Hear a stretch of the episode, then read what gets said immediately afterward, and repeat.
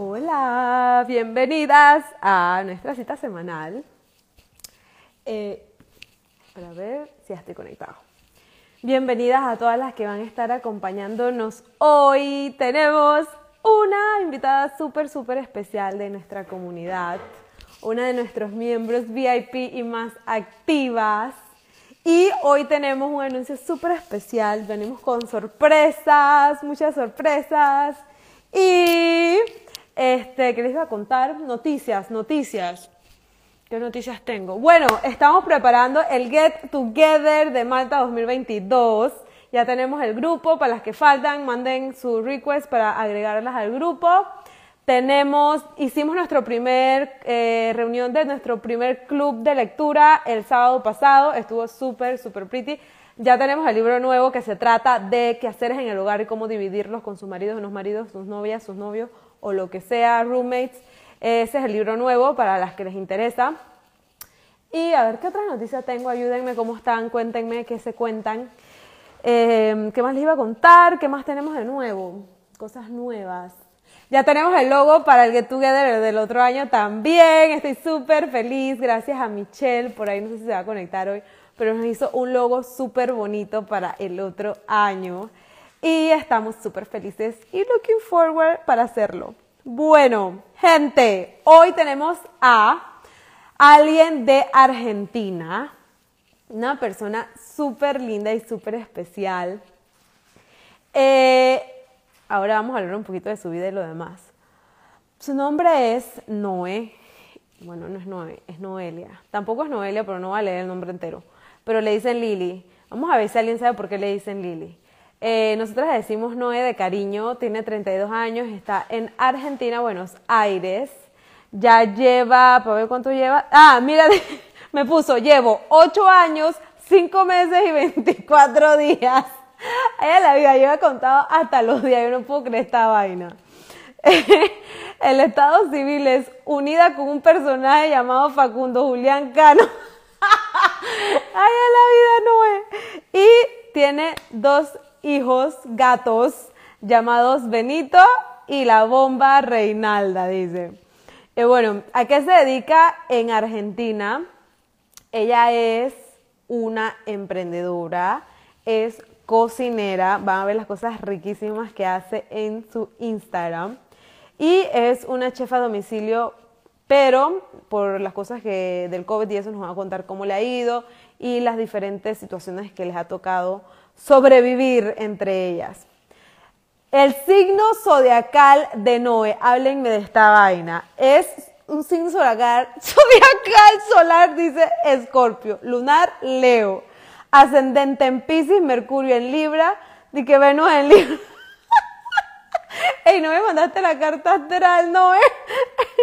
es de la capital y dice que la familia es de las tablas. Así que ahorita vamos a recibir con una, con una musiquita bien pretty. Aparte de eso, vamos a estar hablando de diferentes formas de llegar a Argentina, cómo está la situación en Argentina y ciertas cosas que le han tocado, a Gaby, que le han tocado vivir este tiempo en Argentina 9, porque son varias películas de terror y bueno, las que están en Argentina ya nos van a contar un poco de eso. Así que voy a darle paso a Noé, vamos a ver, Noé, ¿dónde estás? ¿Estás aquí? Y una tuna de las tablas, claro que sí. Vamos a darle el paso a Noé. ¡Ah, güey!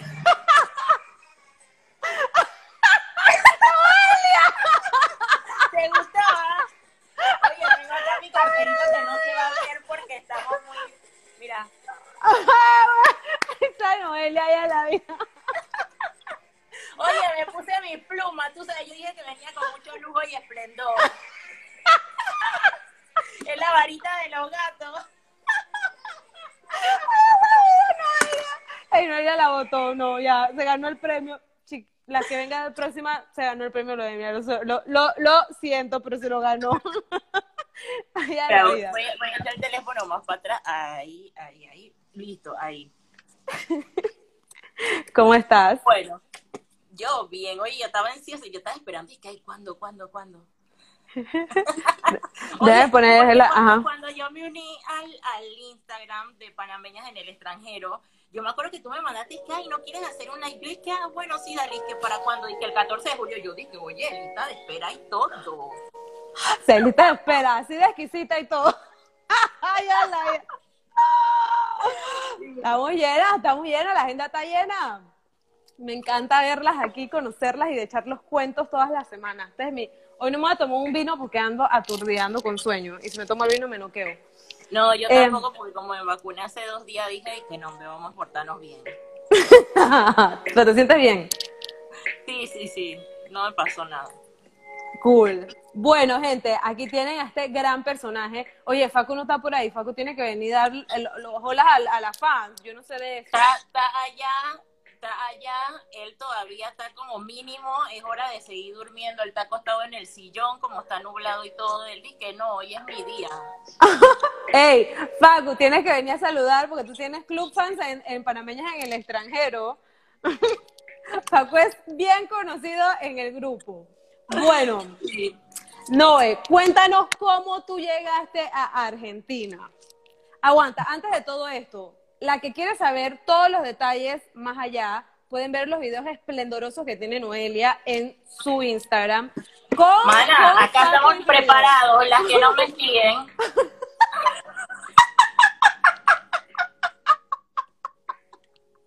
Ey, Noelia está en todas, weón. Dale, pues. Ahí está, noevarga.caterin, las que no me siguen es acá, porque, y síganme porque hay una sorpresa ahora al final, ustedes van a ver. Ahí está, ya saben, pues. Está riéndose en la pati. Dale, pues, cuéntale a las chiquillas cómo llegaste allá o por qué. Bueno, yo, cuando yo estaba en Panamá, eh, yo tuve, estando para atrás, la cuestión fue así. Yo en Panamá empecé a estudiar producción de radio y televisión. Y, Ajo, mira y- quién llegó ahí. Ah, mira quién llegó. bueno, yo empecé estudiando producción de radio y televisión y después de eso llegó un momento en el que yo me di cuenta como que no era la carrera que yo quería. Una pregunta, ¿le puedo bajar un poquitito? Porque me está... Sí. ¿Ahora? ¿Ahí? Bueno, ¿Está ahí. Este, gracias Isolda. Este, bueno, yo empecé estudiando producción de radio y televisión. Yo soy terca, porque cuando yo hice el, Paco se está riendo ahora. Porque cuando yo hice el, el examen de ingreso a la Universidad de Panamá, viste, te hacen un examen psicológico. A mí la primera opción que me dio fue psicología, que era la carrera que yo quería estudiar en realidad. Yo quería estudiar psicología. La Ajá. segunda fue publicidad y la tercera relaciones públicas.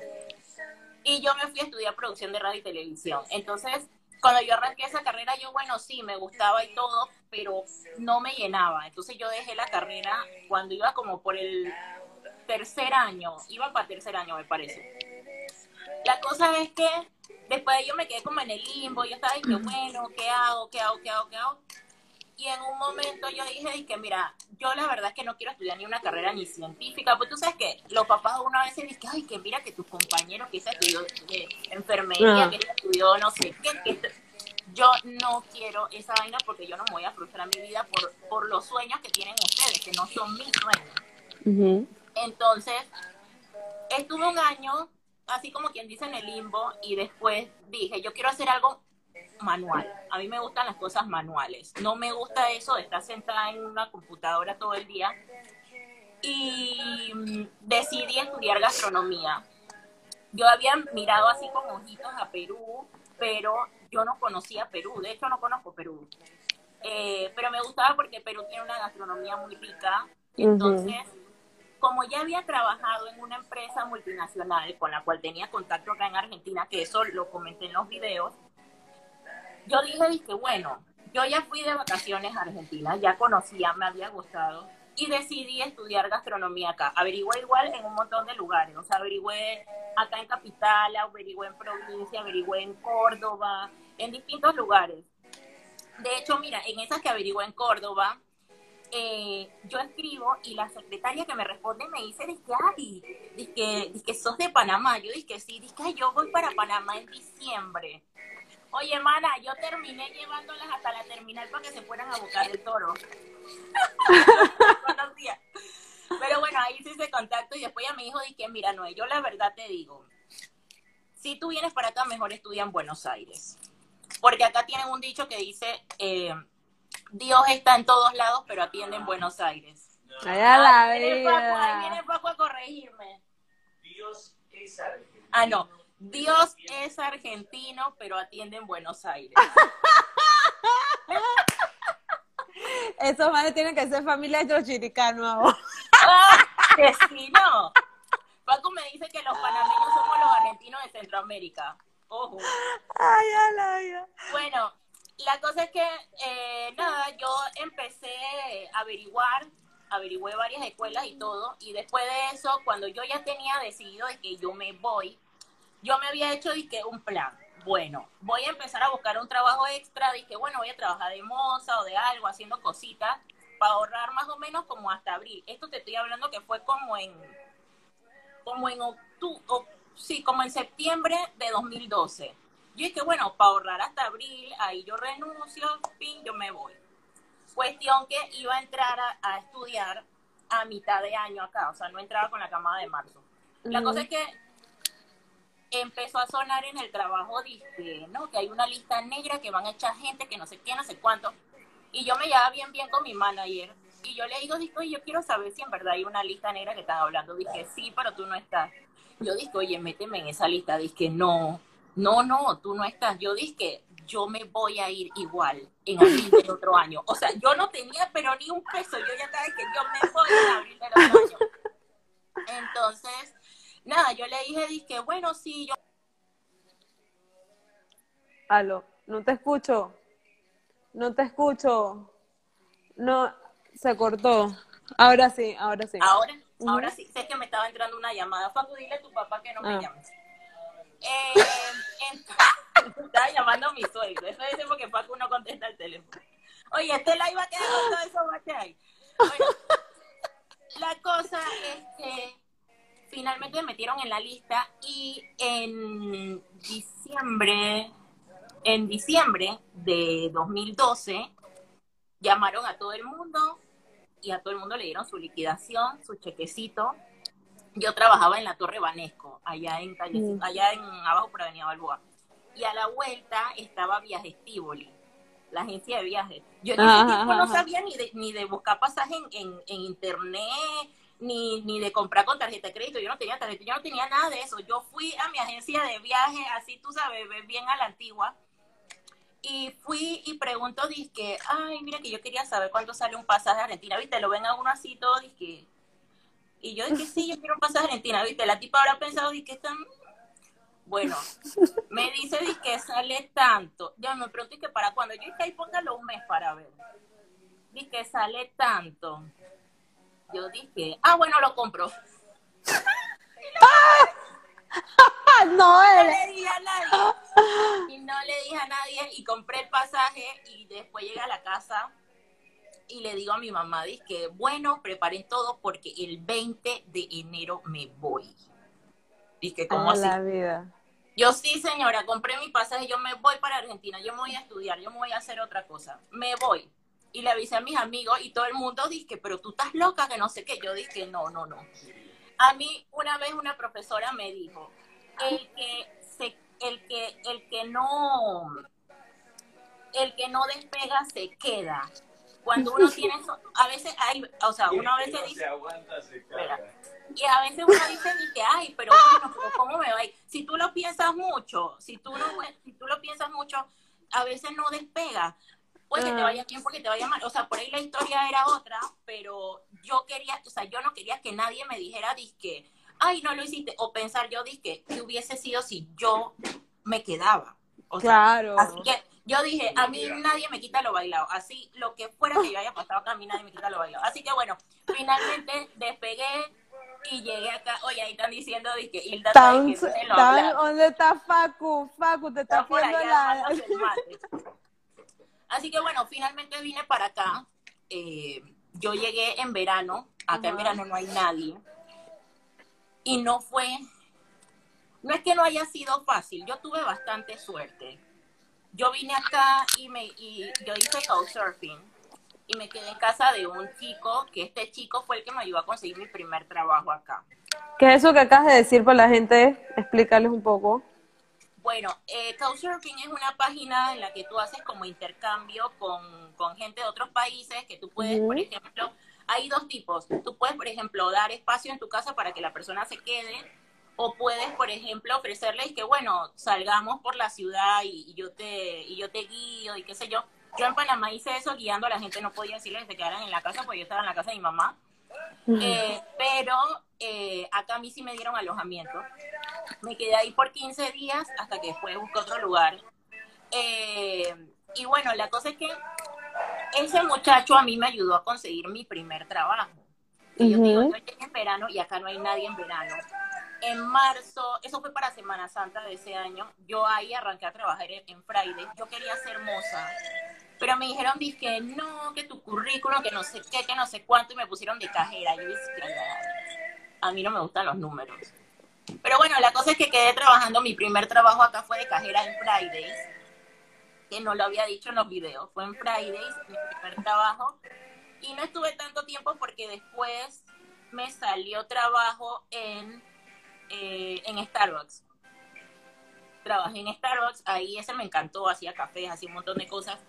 Esa fue una época también bien difícil, que esto yo no lo conté en los videos y se lo voy a contar para, para las que están empezando, para las que están pensando irse a otro lado.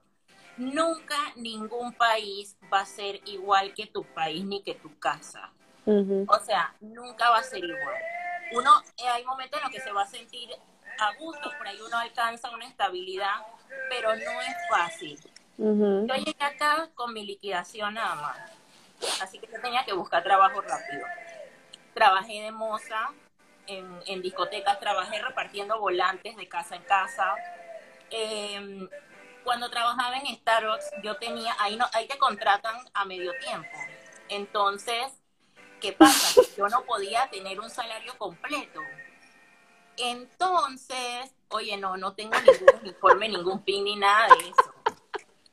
Entonces, eh, que en ese momento, en ese momento, yo ya me había mudado como cuatro veces, una cosa así. Yo ya me había, me había mudado como cuatro veces. Finalmente encontré un, una habitación en la casa de una señora. En ese momento me salía tres mil pesos. Y yo ganaba, ponle que tres mil pesos, una cosa así. Porque Ahí hacía la vida, o sea que trabajabas para pagar la renta. para pagar la renta prácticamente. O sea, yo, ponle que yo ganaba como cuatro mil pesos y me quedaba nada. Yo tuve Ujú. épocas, no les miento, en donde no tenía ni qué comer. O sea, a mí en Starbucks me daban dos bebidas por día porque yo trabajaba medio tiempo, no me dejaban hacer tiempo completo. Tiempo completo era solamente para supervisores. Entonces, yo me acuerdo que en ese momento yo tuve días en los que yo me marcaba en la caja dos cafés para tomarme un café en el trabajo y llevarme un jugo a la casa. Porque los cafés no se contabilizaban. Los jugos sí se contabilizaban. Entonces, así yo arranqué esperando que me saliera esta oportunidad de trabajo, que era la que a mí me iba a dar la estabilidad. Pero por un tiempo yo estuve así, literal. Tomando O sea, yo- café y jugo. Tomando café y jugo, lo que No queda- me jodas. quedaban emparedados, dije, ay, estos ya hay que tirarlos porque se vencieron. En realidad no estaban dañados. Yo dije, y no te dejaban agarrarlos. Lo tenías que agarrar escondido. Hasta, hasta eso hice para sobrevivir, pero yo dije, yo de acá no me voy hasta que yo no cumpla lo que yo dije que venía a hacer. Eso no es. Ey, la cosa es que después de eso, Facu me está poniendo música y que. ya basta. Bueno, entonces. Facu, basta. Para que no. Mira, que si no me dio un faracho, que va, no me dio ningún faracho. Es que, mira, la realidad es que a uno cuando le cuentan las historias de la gente, ¿vieron cuando salen esas historias de éxito? A ti te cuentan la parte bonita y a ti te cuentan ya cuando, cuando, cuando ya Está la el éxito, dije, las estrellitas y la vaina. Exacto, nadie sabe debajo del agua cómo estaba la cuestión. O cuando te muestran esa imagen clásica de la zanahoria, nadie sabe cómo está debajo de la Ah. cuestión. Bueno, así mismo es. Entonces, Vive en Argentina. eh, la cosa es que, eh, nada, a mí, a mí me costó, me costó un montón. Me acuerdo que me estafaron, un tipo me estafó, me robaron la computadora, yo no le dije a mi mamá, en ese tiempo no había videollamada, o sea, había un montón de cosas que yo me guardaba con tal de que mi mamá no se preocupara, o sea, pasé, ni te cuento las cosas que pasé. Pero finalmente llegó ese trabajo que me dio la estabilidad y por ese Pero trabajo- espérate, ¿tú seguías aplicando ese trabajo con las esperanzas de que te saliera? ¿O lo dejaste ahí tú? a, a mí me dije, a mí un amigo eh, que trabajaba conmigo desde acá cuando yo trabajaba en Panamá Ujú. Engie, este amigo me dice, mira, Noé, van a abrir, me parece una vacante porque la chica que estaba en esta posición me parece que no va a venir más. Yo dije, bueno, dale, sí, yo espero, bueno, sí, dale, espero. Total, yo estaba trabajando en Starbucks. Ajá. Y cuando él me dijo que le mandara el currículum, yo ahí finalmente me mudé. Y yo dije, que yo necesito que me salga ese trabajo antes de que yo cobre por lo menos dos meses, porque si no, yo no puedo estar dos meses sin comer, sin nada. Yo necesito que me salga ese trabajo. Así que yo le regaba a Dios todos los días. Yo dije, bueno, que me llamen, que me llamen, que me... Cuando fui a la entrevista, yo dije, sí, sí, sí, sí, sí, mañana. mañana". Finalmente fui, firmé el contrato todo y me cambié de trabajo. ¿Y de qué era el trabajo nuevo? El trabajo nuevo era en LG Electronics. Ok, Yo había trabajado ahí, pero en Panamá. ok.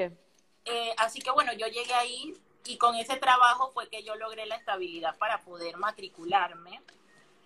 Y entonces pasó el primer año que yo no hice nada de, o sea, de, de, de la carrera y el segundo año fue que yo me pude matricular. Así que el segundo año que yo estuve acá en 2014 fue cuando yo me pude matricular y ahí arrancar la carrera. Eh, y bueno, al principio también un montón de cosas, el tema de trámites de migración. Eh, para nosotros que no somos Mercosur, porque ustedes saben que acá en la parte sur de América hay un acuerdo que se llama Mercosur. Hay países que pertenecen al Mercosur y hay países que tienen, o sea, que no pertenecen ya al Mercosur, pero tienen convenios. Nosotros, Panamá, no tenemos ese tipo de convenios, entonces a nosotros nos toca, por ejemplo, una persona que sea Mercosur, Colombia, llega acá con sus antecedentes penales, saca los antecedentes penales de acá, es decir, el récord policivo, y va a hacer trámite y le dan su DNI por un año o dos. Después de que se le vence, ya se lo dan permanente por 15 años. En el caso mío, como yo no era Mercosur, yo llegué primero con haciéndome la que yo iba a estudiar acá. Pero no que yo iba a estudiar donde iba a estudiar, porque en realidad no, no tenía la matrícula, pues no tenía cómo pagarla. Entonces yo me inscribí, en ese momento uno se podía inscribir online en la Universidad de Buenos Aires. Yo me inscribí online, ya eso lo sacaron porque se dieron cuenta de que había mucha gente que se inscribía así. Yo me inscribí online y llevé esos papeles y con esos papeles hice el trámite. Entonces, eh, yo lo hice como estudiante. Me acuerdo que, sí, bueno, la Universidad de Buenos Aires es gratuita y pública. Aquí la salud y la educación es gratuita y es pública. Bueno, entonces, yo voy a hago el trámite y todo bien, yo metí todos mis papeles. Eso sí, tuve que ir como tres veces. Cada vez que iba uno me decía una cosa, otro me decía otra cosa. me- Clásica. clásica. Yo metí mis papeles y antes de que me saliera el DNI, a mí me salió una cuestión que que no, que su trámite está en, en detenido por falta de documentos. Yo dije, pero yo entregué todo. Cuando fui, había pasado un feriado súper largo. Y llego y pregunto y me dicen, que no, mira, es que te tienen que hacer unas preguntas, pero la persona que te hace las preguntas no está hoy. Y yo dije, oye, esa persona cuántos días se tomó. Bueno, la cosa es que me dijeron que si quieres ven al día siguiente. Qué nervios. Cuando yo fui, a mí me interrogaron que si yo realmente iba a estudiar allá, qué era lo que yo iba a hacer. Me dijeron que mira, yo te voy a otorgar el DNI, pero si el otro año tú no estás estudiando, no vas a tener DNI. Yo dije sí, yo estoy estudiando, pero si yo estudiaba producción de radio y televisión en Panamá, yo por tenía unos nervios. Pero bueno, la cosa era seguir sobreviviendo. Yo seguía ahí, ahí, remando.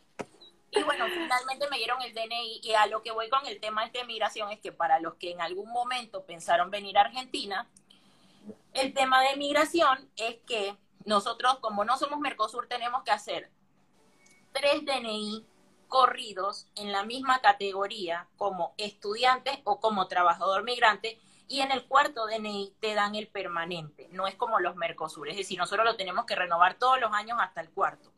En mi caso, ¿qué pasó? Yo hice el primero como estudiante, el segundo, como ya yo trabajaba en el me lo hicieron a través de la empresa y pasé a trabajador migrante. Y el tercero, como ya no trabajaba en el lo hice como estudiante de nuevo. Es decir, todos los perdí. Y aquí arrancaba de cero. Y aquí conocí a Facu y Facu hizo unión convivencial conmigo para que me... Ah, allá existe. Sí. Qué bueno. Hicimos unión convivencial, no casamiento, ¿eh? sí, acá le hice unión de hecho. Claro, unión. Oye, pero igual, estaba la cámara, nos filmaron y todo, y al final dijo, ¿usted quiere llevarse el video? Yo dije... ¡Ay, a la vida! Pero video, que si nada más somos cuatro gatos, éramos cuatro gatos. Nosotros pensamos que íbamos a entrar a una oficina a firmar nada más, y de repente nos ponen en todo el salón con la jueza ya, con el tipo filmando, con los dos testigos que llevábamos y nosotros y todo el salón vacío. Y todo el salón vacío. y bueno, la cosa es que ahí finalmente yo puse, yo pude hacer el trámite, pero bueno, acá hay que hacerlo así, o cuatro eh, como estudiante o cuatro como trabajador migrante para poder que te den el permanente. Si no estás todo el tiempo, que bueno, hay gente que viaja cruza Uruguay y vuelve, pero llega un momento que ya ese cruce y cruce y cruce no te dejan, te multan. Así que bueno, de esa forma lo hicimos. Em, bueno, ahí arranqué después de que, ya tenía mi DNI, de que ya tenía mi trabajo, de que ya tenía, eh, estaba empezando a estudiar, arranqué a estudiar y... Cocina, ¿no? Cocina. Para mí eso fue un espectáculo porque yo antes veía los programas y yo dije, ay, ¿cómo hacen eso? ¿Cómo hacen? Imagínense que yo llegué acá, que yo sabía hacer arroz, lenteja, huevo, cositas básicas. Había gente acá que tú sabes, oye, la gente acá hace sus dulces y sus pizzas y sus cosas. Y yo, yo estaba toda ilusionada, y que me acuerdo de la clase de pizza. Todo el mundo sabía hacer pizza. Y todo el mundo dice, pero tú cómo no sabes hacer pizza. Y yo dije, porque allá no se hace pizza, allá se compra. Nadie entendía. Pero bueno, yo arranqué primero estudiando y trabajando en LG. No, no trabajaba en gastronomía. Yo estudié en una escuela que se llama EAC, Escuela de Arte Gastronómico. No hice licenciatura, yo hice la carrera rápida, porque yo necesitaba ir al meollo del asunto. Igual en la carrera, oye, yo no tenía mucha platita, mana, yo no podía, o sea, yo no podía agarrarme una licenciatura de no sé cuántos miles de pesos. Entonces, eh, yo hice esa, igual, eso es lo que más rápido te da salida laboral. Eh, y ahí tú, o sea, lo mismo que yo aprendí lo aprendes en la licenciatura. Lo que pasa es que en la licenciatura aprendes otras cosas extras como, no sé, francés, inglés, no sé qué, o sea, más cosas dedicadas a la parte de, administración, de, de negocios gastronómicos también.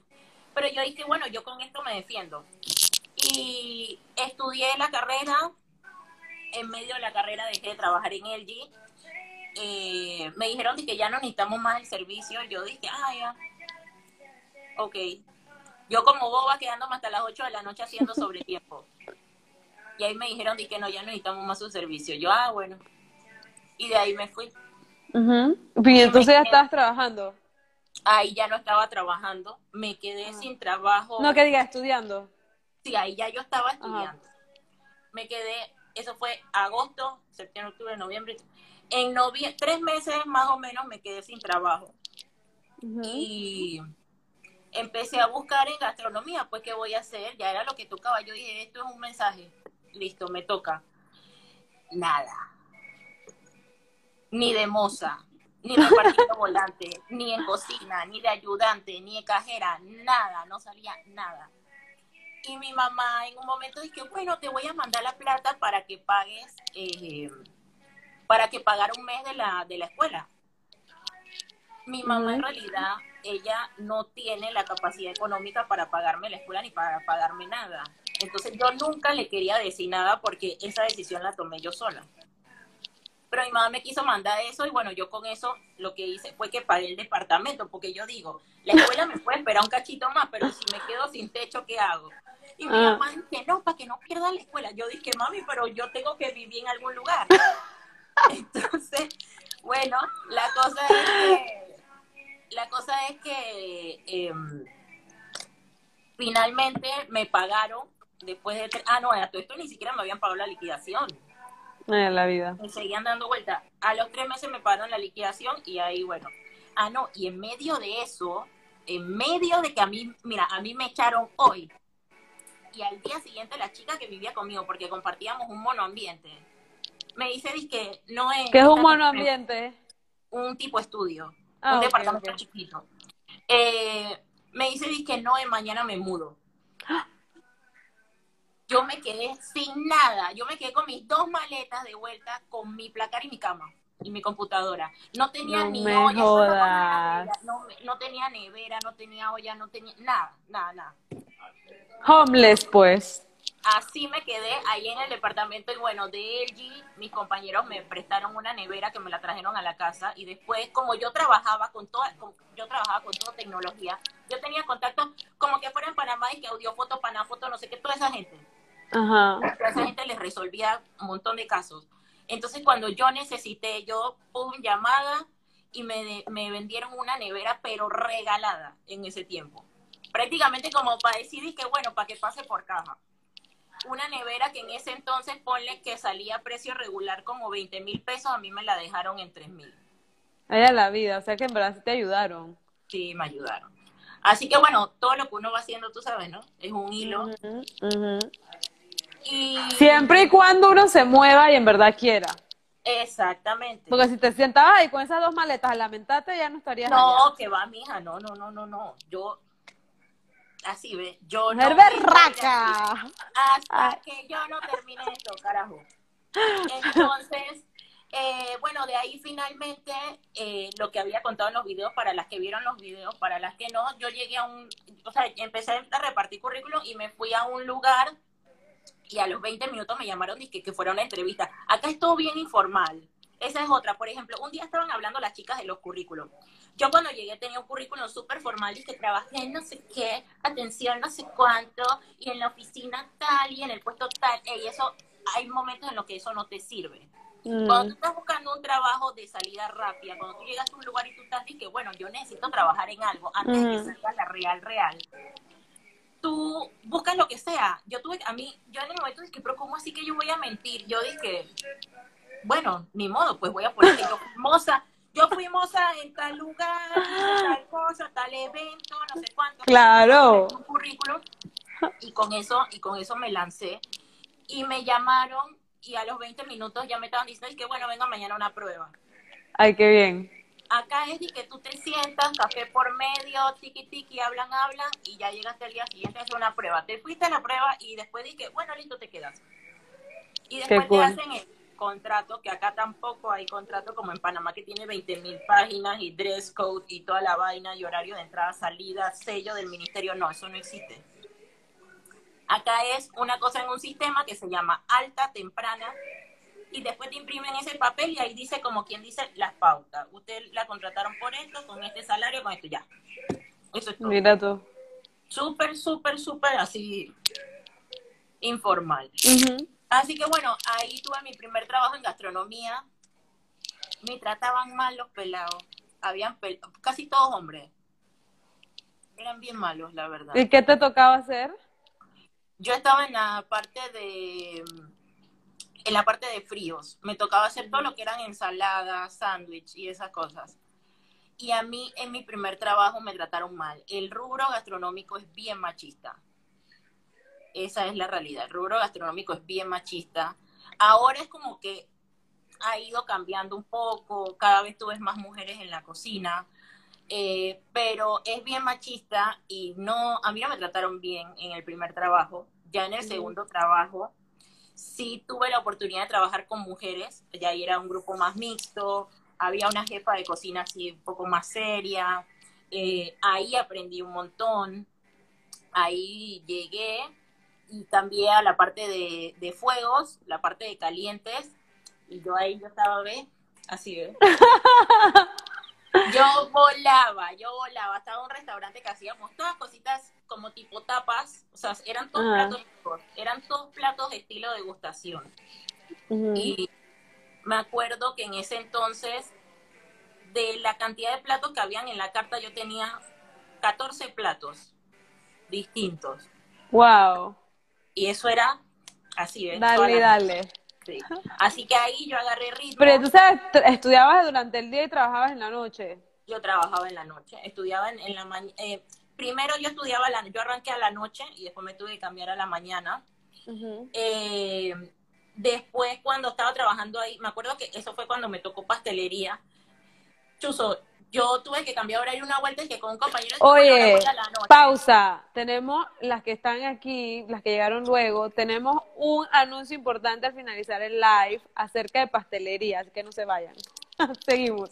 Bueno, yo arranqué pastelería y me acuerdo que justo en pastelería uno, yo tuve, no sé, una profesora a la mañana, después tuve que ir a media mañana, otro día tuve que ir a la clase de la noche porque me pedían cambios de horario en el trabajo. Y así fue como yo no pasé pastelería, uno me quedé. ya, la vida. Yo llegué, y primera vez que me pasaba en mi vida, porque encima yo había sido toda la vida disque nerd, disque, disque cuadro de honor y no sé qué, y siempre las notas y la cosa y todo prolijito.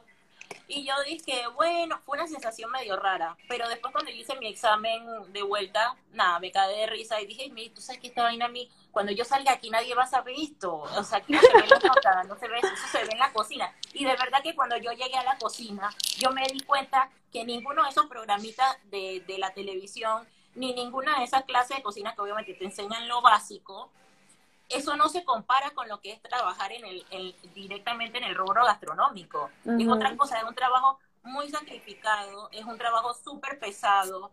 eh, o sea, ahí hay hora de entrada y a veces no hay hora de salida. A veces uno no tiene hora, se termina cuando se termina.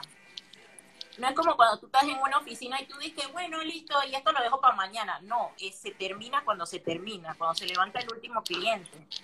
Claro. Entonces, este, yo ahí empecé a agarrar ritmo, ya ahí estaba en segundo año de la carrera.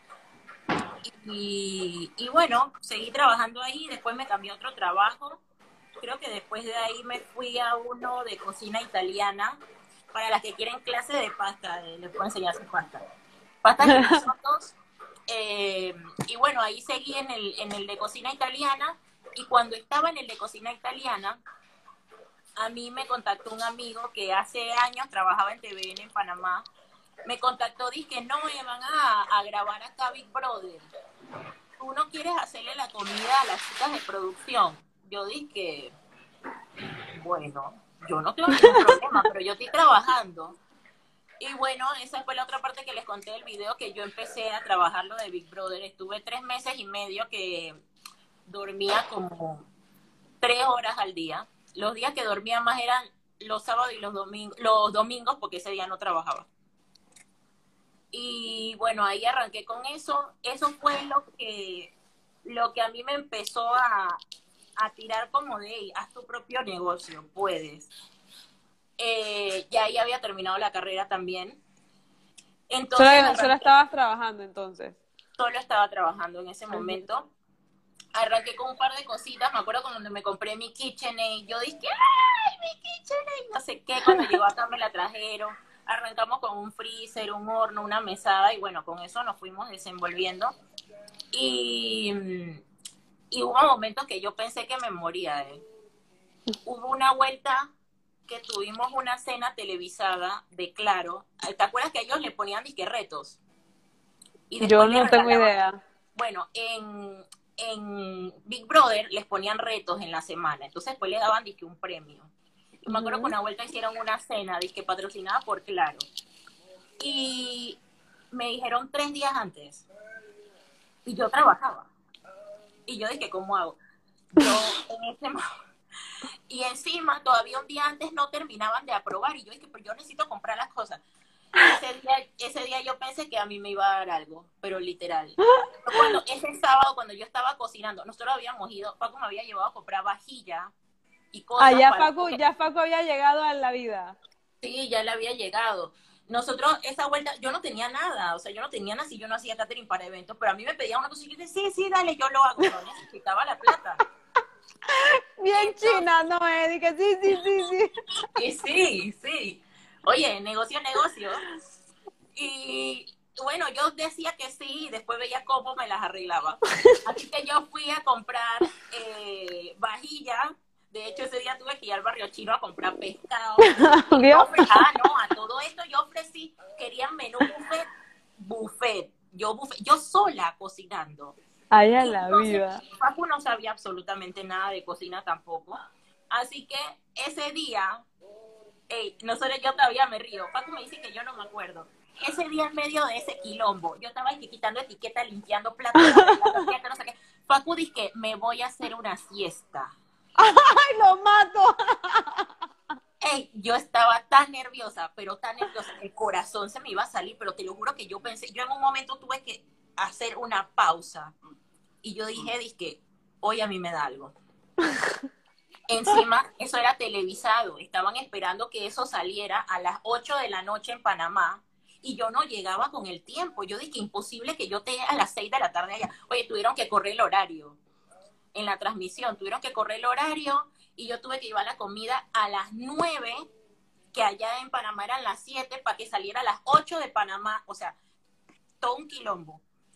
Y bueno, nada, fuimos a la casa de Big Brother, armamos todo ahí. Eso fue, pero en su punto los nervios, ustedes no se imaginan.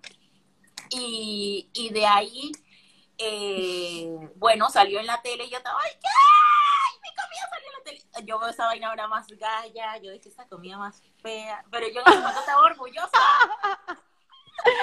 ¿Qué importa? Dice Hilda, hay que celebrar hasta las pequeñas cosas. Todo se Oye, celebra, mana. Por eso hay, hay gente que a veces dice, ay, no, porque a mí no me sale esto. Ella a mí tampoco me salió en algún momento. Dije, ay, no, Así yo quiero mismo esta es. cosa de pastelería.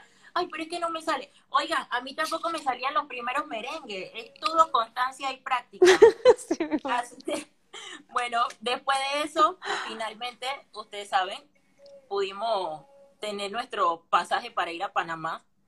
Así que me fui a Panamá. Vean el video entero para que entiendan bien la cosa. En el, Sí. en la... Sí, así que de ahí me fui a Panamá a ver a mi familia. Yo hubo momentos que sentí que, que sentí que no llegaba. Durante todo ese tiempo sentí que no llegaba, pero yo siempre tenía en la cabeza es que yo voy a ver a mi familia, yo voy a ver a mi familia, así. Yo, y Facu a veces me decía de que, ay no, pero esto cuándo se va a acabar. Y yo, así tenía un punto allá que yo miraba ese punto. Yo, a ese punto tengo que llegar, a ese punto tengo que llegar. Cada vez que yo sentía que me caía de vuelta, yo decía, no, allá tengo que llegar. Y terminamos y nos fuimos a Panamá y nos dimos la gran vida, mi amor. Yo me fui a Panamá. Bomba y plena. Yo me fui a Panamá así, eh, a todo meter, como dicen acá, a todo culo, a todo trapo, a todo trapo. Eh, Facu conoció más Panamá que lo que conoce Argentina. Fuimos a todos, la Bachiriquí, a Boca, bueno, a las chiricanas, todas las que están aquí, Facu está enamorado de Boquete. ¡Ué! ¡Amamos a Facu! Facu, yo soy de Chiriquí, Facu, tú estás en todo lo correcto. Oye, sí. Eh, y entonces, bueno, nos fuimos para allá, conocimos, bueno, un montón. Yo también conocí, por ejemplo, Bocas, que yo no conocía. Nosotros fuimos, alquilamos carro, estábamos, pero, pero así, ¿ves? Y, y nos dimos todo el gusto. Imagínate, yo tenía cuatro años que no veía a mi familia. Y tenía más de cinco años que no me tomaba unas vacaciones, porque en realidad yo el año anterior nunca me había tomado Wow. vacaciones. Yo renuncié allá y me vine para acá a lucharla. Y después fueron cuatro años acá que yo nunca tuve vacaciones. Porque, y de hecho, al sol de hoy, yo no conozco prácticamente nada acá. Yo fui hace dos años, antes de la pandemia, mi cumpleaños antes de la pandemia, yo fui a un lugar de Tandil súper bonito. eh, porque ahí era donde nosotros estábamos como, estábamos como arrancando, tú sabes, ¿no? La estabilidad. Pero después yo no conozco nada porque todo mi tiempo acá fue que si primero tratando de sobrevivir, que tratando de buscar trabajo, que tratando de terminar la carrera, después que me metí a hacer lo del catering, me meto a hacer lo del catering que invirtiendo en el catering. Y ahora con la pandemia, obviamente, tratando de sobrevivir. Claro.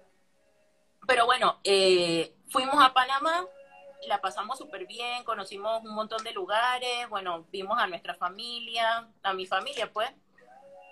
Y después de ahí ya volvimos y yo arranqué de vuelta a trabajar, busqué trabajo de una vez, todavía seguía, dije, "Mm, lo hago o no lo hago, lo hago o no lo hago. Hasta que de repente la gente empezó a pedirme cositas y yo dije, que mira, tú sabes que esto ya es insostenible, vamos a hacer el catering. ¡Ué! Y, y ahí arranqué con el catering y esto ve, ha sido de pelearla, de pelearla, de pelearla. Como dicen acá, lo atamos con alambre. Nosotros, cuando se arrancó el catering, me acuerdo que el primer evento que me pidieron fue de la embajada. En ese entonces estaba un embajador eh, y la esposa, la señora Delfilia de Gracia.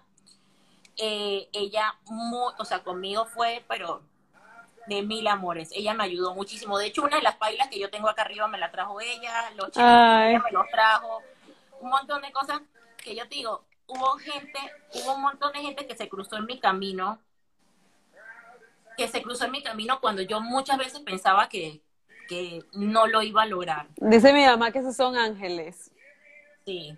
que están Y- entre nosotros y la ayudan a uno. Y, y yo decía de que, Chuzo, todo lo que uno hace en la vida, yo creo Mm. mucho en el karma, todo lo que uno hace en la vida Sí. se le devuelve. Entonces, eh, nada, yo siempre he tratado de ir sembrando, sembrando bien, sembrando bien, sembrando bien, porque si yo siembro bien, yo sé que de ahí algo bueno va a salir. A veces tiene Ujú. sus chascos, pero bueno, eso es también parte, parte de la vida, porque, o sea, las cosas no pueden ser tampoco totalmente planas. No. Y, y bueno, nada, después de eso, eh, me pidieron mi primer evento, lo hice sola también. En ese tiempo Facu trabajaba en una universidad, entonces yo no, no tenía quien me ayudara. Yo me pedía un Uber y me iba con todo mi checher y con toda mi comida y toda mi cosa en Uber. Y allá a veces me dejaban una, a una cuadra y yo cargando bolsa, cargando caja, cargando cosas hasta llevarlo al evento.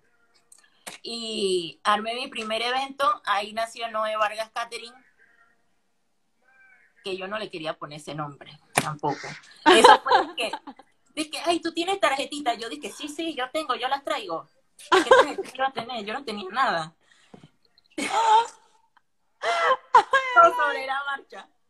El que ve el catering dice, que, oye, qué planificación. No, obviamente ahora sí se planifica, pero en ese momento todo fue sobre la marcha. Eh, yo no sé, yo me, yo me dejo guiar mucho por, por mi corazón. Yo me dejo guiar mucho por, por, por, por la vibra. Y yo dije, y si la cosa me está mandando para allá, dale para allá. Y aparte no tenía dudas, porque a veces hay cosas que a ti te, te llaman, dices, uy, voy para allá, pero tú piensas, dices, no, no, pero hay como algo que no me cuadra. Entonces, cuando ese no te cuadra, uno mejor hace la pausa. Pero cada Así cosa es. me llevaba para allá, me llevaba para allá, me llevaba para allá. Así que eh, después de eso, hice Noé Vargas Catering, se hicieron las tarjetitas, un amigo de Facu me hizo el logo, yo dije que después yo iba a cambiar el nombre, se quedó así, ni modo. A mí me da risa porque, porque, o sea, a mí no me gustaba, porque era mi nombre. Y entonces yo me sentía como que, me parecía como muy disque Noé, o sea, como muy, ¿quién soy yo para estar poniendo, para que me digan, disque, ay, la del catering Noé? Eh, ahora a todos le llamamos Noé, disque, tráeme una bolsita de Noé, tráeme un sticker de Noé, de Noé. Eh, pero viste, es como raro. Eh, y bueno, después ya la cosa fue creciendo. Eh, nosotros cuando volvimos de Panamá nos había sobrado una platita, así que armamos la cocina arriba. Arriba tenemos la cocina, que todavía no está, digamos, como full como a mí me encantaría, pero para trabajo está más que bien. Faltan algunos detalles, pero bueno, eso de a poco. Y bueno, después fuimos haciendo eventos. Siempre trato en los eventos también de llevar algo de comida panameña. La verdad es que a mí me encanta porque hay muchos clientes que se animan a probar. Tú sabes que yo siempre les digo, acá es difícil que la gente pruebe, pero ahí me han tocado gente que dice, dice, ay, yo quiero probar el tamal de olla, ay, yo quiero probar no sé qué, ay, ¿qué es esto? ¿Qué es el otro? ¿Qué es huevito de leche? Y así de a poquito yo voy metiendo, entonces, sin imponer, porque a nadie le gusta que uno llegue a su país a decir que, ay, bueno, esta es mi comida y esto es lo, lo que yo, no, yo hago lo de acá, pero te muestro un poquito de lo mío, sutilmente. Y bueno, la gente la verdad que le ha gustado. Hemos hecho eventos grandes con la Asociación de Esclerosis Múltiple Argentina. De casualidad yo caí ahí en un evento eh, donde fui a acompañar a otra amiga que tenía un catering y hasta el sol de hoy nosotros seguimos colaborando con ellos todos los años. hacen la noche de los chefs. Ahora obviamente con la pandemia no se ha podido hacer, pero van chefs conocidos de, de acá, de Argentina, muy conocidos, y nosotros hemos tenido el privilegio de estar ahí, eh, de que nos haya, o sea, de que hayamos tenido como una visibilidad en la tele, en revistas, en, o sea, un montón de cosas que obviamente eso nos ayuda para, para también darle más credibilidad al negocio. Y, Qué chévere. y bueno, pues así a poquito fue creciendo, fue creciendo, eh, hasta que ya teníamos un equipo. Teníamos un equipo de, teníamos a un chico que se llama Axel, a Lisette, a los mozos que venían eventual. Cuando necesitábamos a alguien más, también contratábamos a alguien eventual. Y después de eso vino la pandemia y tuvimos que bajar un cambio. Y ahora estamos Facu y yo solos, los dos trabajando porque ahorita no hay eventos, entonces no puedo contratar gente. Así que ahora estamos sobreviviendo, como quien dice, esperando a ver qué va a pasar. Eh, igual hemos fortalecido otras cosas que a lo que no le metíamos tantamente cuando teníamos eventos, porque cuando teníamos eventos era como más El eventos tiempo, grandes, ajá. menos pedidos chicos. Ahora es como que le metimos más a, a la parte de clientes particulares y todo eso. Pero bueno, yo extraño un montón ir a, ir a los eventos, cocinar en la casa de alguien, ver las caras, ver la persona cuando come y se queda como wow. O sea, es, es otra cosa que estar acá Sí. adentro, obvio. Eh, y bueno, el año pasado con la pandemia yo empecé a hacer clases de cocina por Zoom, pero eh, hacía clases grupales. Pero ¿qué pasa? Las clases eran, a veces cuando tú tienes un grupo de 10, 15 personas tratando de hacer lo mismo a la vez, todo el mundo está al mismo ritmo y se hacían muy largas. Y yo dije, bueno, no voy a hacer más clases por Zoom hasta que eh, pueda grabarlas, hasta que pueda grabar las clases. Por ahí de repente haría algunas personalizadas con una sola persona, es otra cosa que con un grupo grande, pero eh, nada, era, era mucho y bueno, decidí no hacer más clases hasta que no las pudiera grabar. Eh, ahí está preguntando Linda, tu proyecto de comida de animales. Eh, bueno, eh, lo que pregunta Linda es Happy Pets. Una de las cosas que yo hice durante la pandemia también fue aterrizar ideas que tenía, pero que no había podido con- concretar porque obviamente estábamos con mucho trabajo con los eventos. Entonces, durante la pandemia eh, hicimos Happy Pets, que es una línea para mascotas, en donde hacemos snacks saludables y tortas con kit de festejo. Em, Qué cool. la gente la verdad es que se ha copado un montón porque mira la realidad es que a veces hay gente que tiene mascotas como ay bueno para que cuiden la casa y viste que en Panamá es muy normal y que, que cuiden la casa que los tienen ahí Mm, pero acá mm. la gente se ocupa mucho de sus mascotas Eh, Argentina es un país que puti, yo no sé por por cuadra deben haber como 50 perros Ujú. o sea, tú ves a la gente cuando saca a pasear a sus perros, tú ves la cantidad de veterinarias que hay, tú ves la cantidad de paseadores de perros que Qué hay. bueno. Entonces yo dije, que bueno, eh, voy a, a irme por ese lado, que era algo que yo quería hacer, porque yo me acuerdo cuando estaba chica que mi abuela le hacía la comida a los perros, y decidí hacerlo, pero de una forma como más fancy, ¿no? Eh, así que bueno, me puse ahí en campaña, arrancamos con, con las recetas, hablé con el veterinario, está aprobado por un veterinario, y después llamé a Andy, que está por aquí, y a Isolda, que muchos la conocen, que está en el grupo, y les dije, bueno, nosotros vamos a hacer Happy pero ustedes saben que a mí me gusta hacer la cosa pomposa. Así que nosotros trajimos a, a, bueno, mis gatos y después a un perrito vecino, porque en realidad venía otra vecina, pero que no pudo subir las escaleras, otra perrita, pero que era más grande. Oye, fue a la peluquería y todo, quedó vestida y alborotada y no pudo entrar a las fotos. Ella salió después para otra. Vestida de alborota. Oye, sí. Y nosotros hicimos toda una campaña de Happy Pet, se hizo video de estreno, se hizo fotos, se hizo de todo para lanzar Happy Pets. Y bueno, de ahí arrancamos con lo de los snacks, fue un boom, salió en varios lugares, en varias revistas, ahí en el, en el Instagram, en el Linktree van a poder ver algunos links de, de notas que nos hicieron de Happy Pets. Y, mm, y bueno, eh, hoy en día seguimos haciendo Happy Pets, hay semanas en donde nos piden más para mascotas que para perritos, y hemos logrado que para, para mascotas que para que para personas, perdón.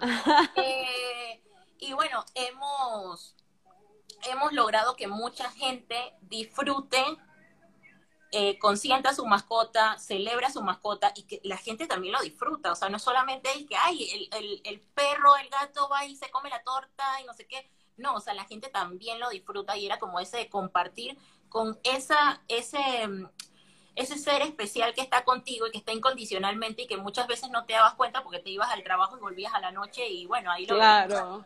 pero ya cuando la gente empezó a estar más en la, en la, en la casa, empezó a darse cuenta de que hey, están ahí siempre, están incondicionales.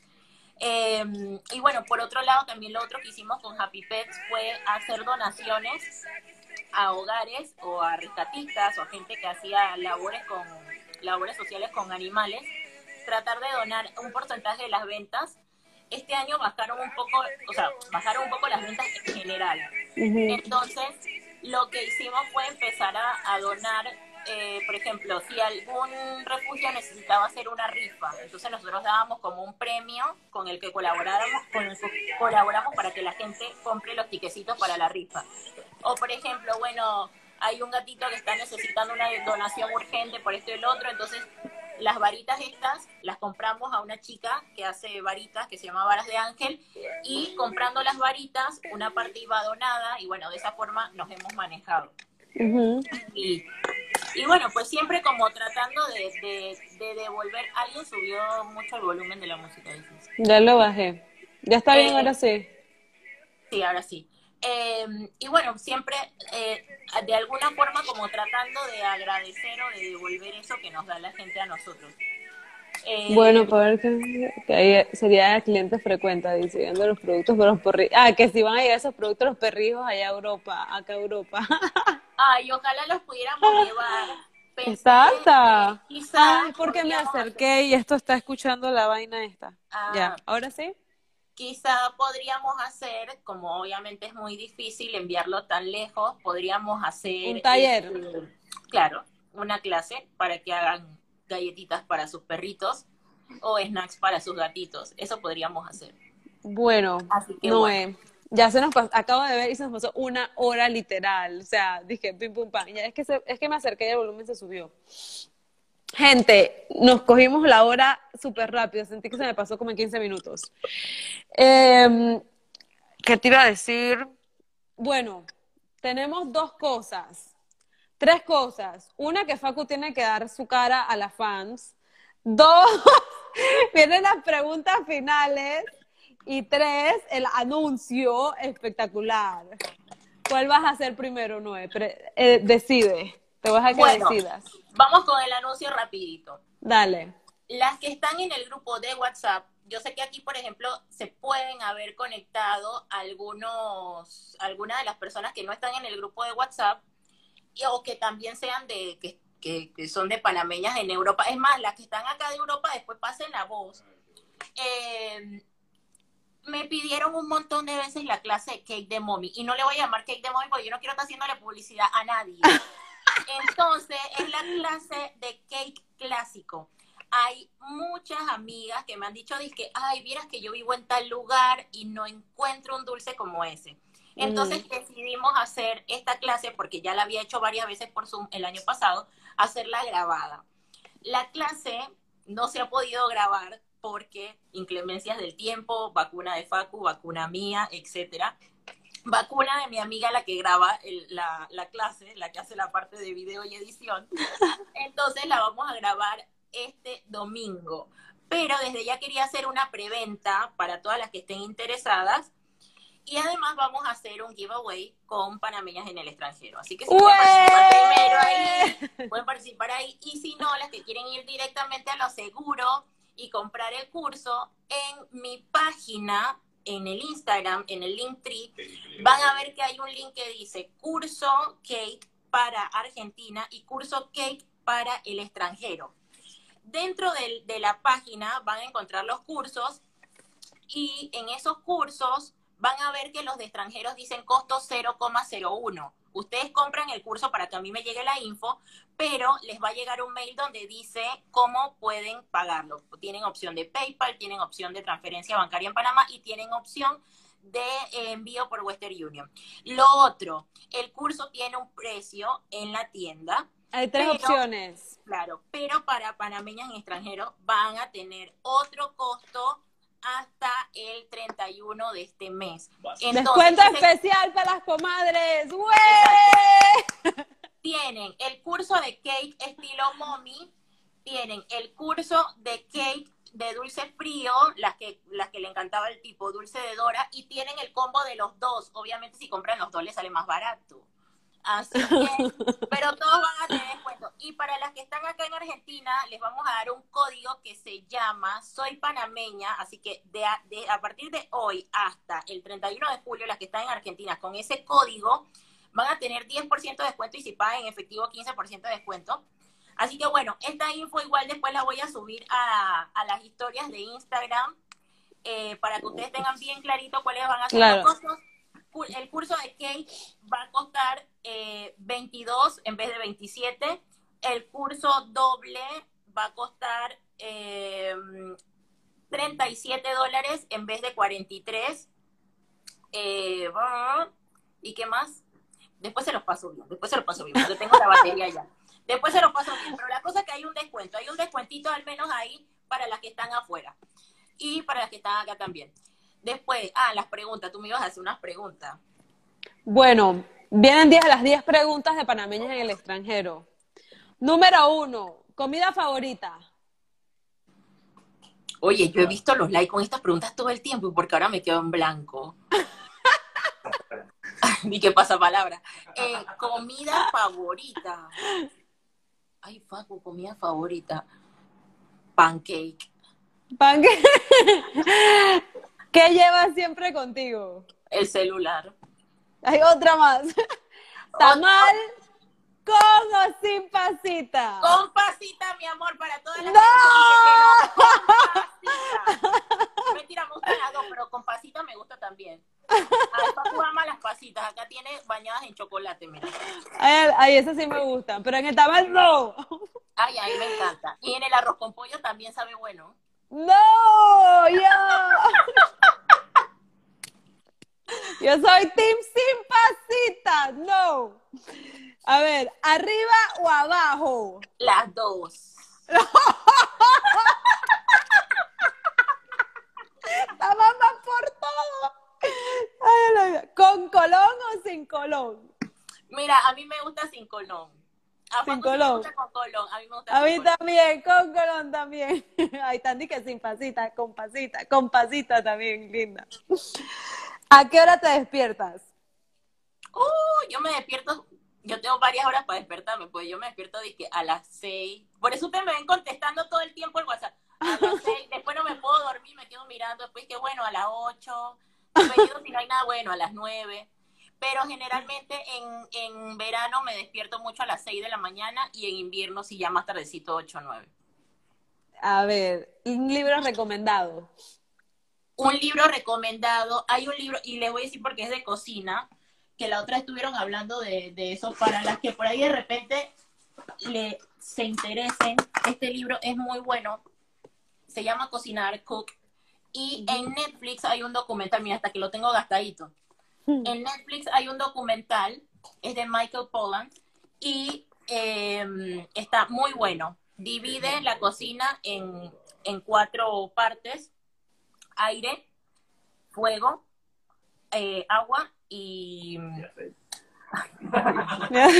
y ahí pues, no me acuerdo la otra, pero está muy muy bueno. Las que quieran, este libro es Tierra. buenísimo. Y no tiene nada que ver con que ustedes sean cocineros ni nada, es muy muy interesante, porque en realidad el tipo ni siquiera es cocinero. Cool. Ahí lo vamos a subir es. también.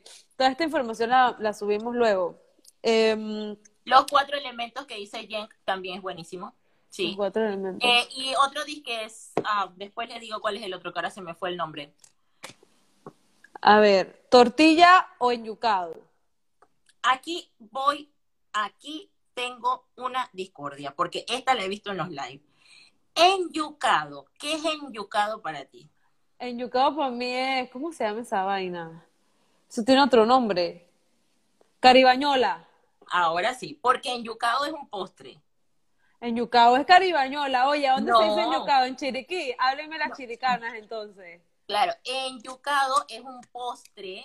eh, después te lo voy a buscar, después se los mando, chicas. En yucado es un postre. Cada vez que yo veía esta pregunta, yo dije, pero ¿por qué le llaman en yucado a la Porque en Chiriquí, yucado oye, Noelia, tienes que salir del país. En Chiriquí se le dice yucao. Oye, tú sabes que hablando de eso, cuando nosotros fuimos a Chiriquí, yo le decía a Facu, dije, Facu, porque Chiriquí es como que fuera otro país, otra cosa, no sé qué. Y Facu muerto de risa cuando llegamos a, ¿a ¿dónde? A Guava, a, a donde te piden la vaina, el, el pasaporte y toda la cosa. Ah. para pasar. Ahí, cuando llegamos a ese cruce, Facu dice, pero en verdad me van a pedir pasaporte y todo. Y que Facu te dije que íbamos para otro país. Ay, viste que en Chiriquí decimos en yucao. Claro, en Chiriquí le dicen en Yucao, claro. Y antes yo también preguntaba, es que concho o sin concho. Y todo el mundo dice, ¿qué es eso, Vicky? Yo dije, eh, concho lo que rapa de la pa y la muerte. Guabalá, ahí está, ahí están diciendo ahí. Guabalá, guabalá. Bueno, a mí, te digo la verdad, amo la carimañola. Me ¿Sí? encanta. Me encanta. Me encanta más. O sea, si yo pudiera tener carimañola, prefiero carimañola sobre tortilla, pero siempre tengo más tortillas acá que carimañola. No es de la capital de Panamá. Eh, ¿Mondongo o hígado? Ninguna de las dos. ¿Qué va? No puedo con esa vaina. Yo lo hago, yo te lo preparo, bien rico queda, pero mm, mm, mm. Rico todo. y el último, un pregón panameño. Ey, no, espérate, espérate, espérate. El pregón panameño lo responde Facu. Ah, bueno. Muy bien, Facu. Ahí está. Ahí Que yo sé que sí sabe, sí, sí, sí, sí, sí, porque yo sé que sí se lo sabe. Un, no sé un pregón panameño. Hola, Facu. ¿Cómo andas? Eh, Bien, pero bien. no sé cuál. El que más te guste. que Lo, hayas todos, dilo, tira Pero todo tu, tira todos los que te sepas, tú dale. El de Coso, ¿cómo es? Eh, Bueno, dale que se el. Santeño, ¿cómo es? No, un pregón, un dicho. Ah, pero no sé muchos dichos. ¿Cómo no? Si dices O dos. acá. palabras, palabras, palabras, no Ah, importa. palabra, la mejor palabra eh, panameña es que huevo, porque me sirve para todo. La enganchas en todo, bueno o malo, que huevo sirve. Es como el boludo nuestro. Y allá la vida. Y ahí a la vida, la dentro de lo más lindo del universo. Allá la vida le gusta también. Ay, a la vida. Ah, ahí está, no Eso. entendía el- el- No, no entendía que era lo que le... No entendía la palabra pregón. El pregón, ah, es que pregón también es panameño. Bueno, muchachas, ya ahí salió Facu, les dijo su pregón panameño y todo incluido, o sea, no se pueden quejar. Trato VIP tuvieron hoy. Así que bueno. eh, bueno, lo que les decía, ahí viene Benitón. ¡Benito! Lo que les decía en el, en el link de la de la del Instagram, en el Linktree, ahí van a tener el link de la tienda donde está lo del curso para las que quieran comprar en preventa. Eh, y eh, lo otro que habíamos hecho hoy, por las dudas que alguien no lo haya visto o las que no hayan entrado al grupo de WhatsApp, estamos haciendo una lista, como quien dice, una base de datos de panameñas en el extranjero. Eh, y en esa lista estamos poniendo, además de tener obviamente una base de datos de nosotras, saber quiénes ofrecen cursos, ofrecen algún tipo de servicio, sea presencial o sea digital. Cuestión de que cuando nosotros digamos que, bueno, me gustaría hacer, no sé, yoga, decirles que, hey, tal chica del grupo hace yoga, voy a O preguntar. necesito un diseñador gráfico. O O claro, necesito un diseñador gráfico, o sea que, digamos, que sea como nuestra primera opción. Después, por ahí uno contrata o no contrata, pero que uno pueda tener esa opción ahí. O de recomendar a alguien, por ejemplo, cuando Hilda puso de, de que hacía tortillas en Madrid, yo le pregunté, dije, oye, ¿y mandan a Barcelona? Sí, y ahí yo contacté a una amiga que estaba en Barcelona y también pidió sus tortillas. Y bueno, la cosa es ayudarnos entre todas, ustedes. Claro, ma- to- eh, todas las comadres ayudándonos. Esa es, ese es el- el- el- la visión del grupo.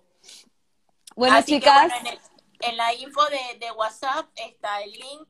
eh, que acuérdense que hay dos grupos. Nosotros tenemos un grupo de panameñas en el extranjero que abarca global, todos los países alrededor del mundo de panameñas donde nos encontramos. Por eso es que no hay, y hay muchas que están ahí, y hay otro que nada más es Europa. En el de panameñas el extranjero es donde no está y en donde compartimos todas estas cosas. Ah, ¿Vale? ahora, que, ahora que dijiste eso, antes de que se acabe, para el curso de, de Kate, vamos a hacer una mentoría después de que, de que arranque, digamos, después de que ya les pasemos los videos, vamos a hacer una mentoría, vamos a tratar de que sea por lo menos unos 20 días después, cuestión de que les dé tiempo de hacerlo. Y una vez que ya yo tenga la lista de todas y saber, bueno, hay esta cantidad de personas que son del lado de acá de América y esta cantidad de personas que son del lado de Europa, hacer una mentoría por Zoom en donde nos reunamos en un horario que obviamente convenga para ambos lugares y ahí ustedes puedan despejar sus dudas o si alguna tuvo algún problema al momento de hacer la clase. Si O si el cake le algo. salió fatal. ¿Qué cosa? Que si a alguna le salió el cake totalmente mal, para que sepa que le salió mal y le preguntan a y no, qué fue. y no tengan, no se frustren, eh, porque Mm. es práctica, es práctica. Igual es facilito, no es duro. Aparte con las instrucciones que yo les voy a dar, ustedes van a quedar, ve, primera clase, yo voy a Tututui. Sí. Ya saben, niñas. Igual yo voy a postear toda la información y la- también puedo poner el link en el del, de pro- del profile de nosotros hasta que se acabe la vaina, pues.